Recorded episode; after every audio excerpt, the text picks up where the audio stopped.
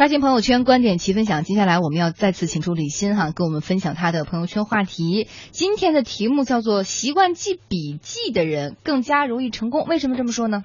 好的，各位听众，大家下午好。呃，我们平时开会、上课听报告，总会看到有些人呢喜欢做笔记。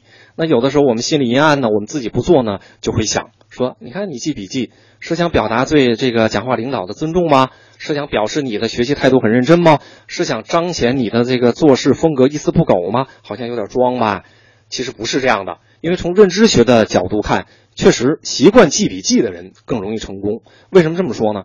从这个信息接收的路径来看，记笔记的人呢，能够更好的吸收呃和消化他当场获得的这个知识信息。那记笔记式的这个接收信息的路径呢，大概是这样：他对于那个新的信息，他经过接收、甄别、筛选、排序、记录、回顾这样六个过程。那首先呢，他接到对象信息以后呢，在记录的过程中呢，他因为记笔记嘛，他会有重点和条目化。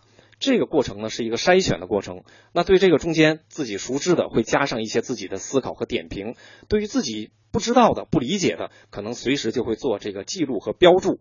那笔记呢，一般会按时间或者按章节来进行记录。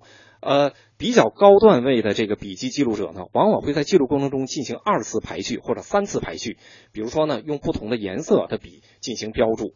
呃，这样的话呢，按照复习的这个次数或者熟练程度，它能够帮助学习者在对信息这个对象进行二次或三次的重温和排查。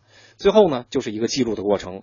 这个记录的过程呢，无论你用笔或者用电脑，其实本质上就是一个信息和知识的重温过程。呃呃，记记录笔记之后呢，你会。翻看，这是一个回顾。那与此相比，不记笔记的人，他的信息接收路径是什么呢？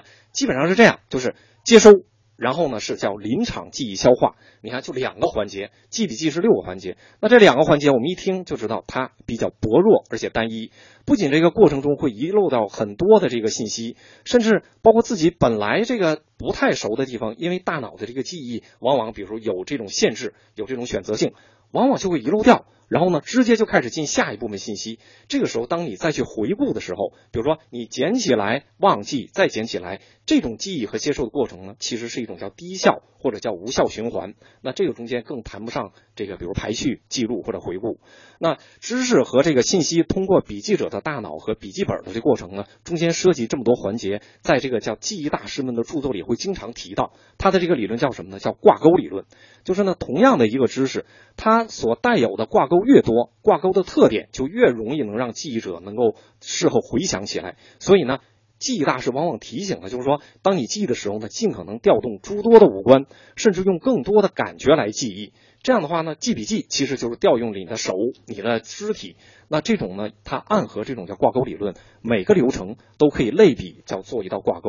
那相应的这个叫挂钩理论呢，我们有兴趣的不妨可以看有一位这个叫认知理论家叫东尼伯赞，他叫《超级记忆》这本书里呢，对此进行了更为详细的这个论述。嗯，我觉得对于很多的公司人而言还是挺有帮助的哈。谢谢李欣的推荐。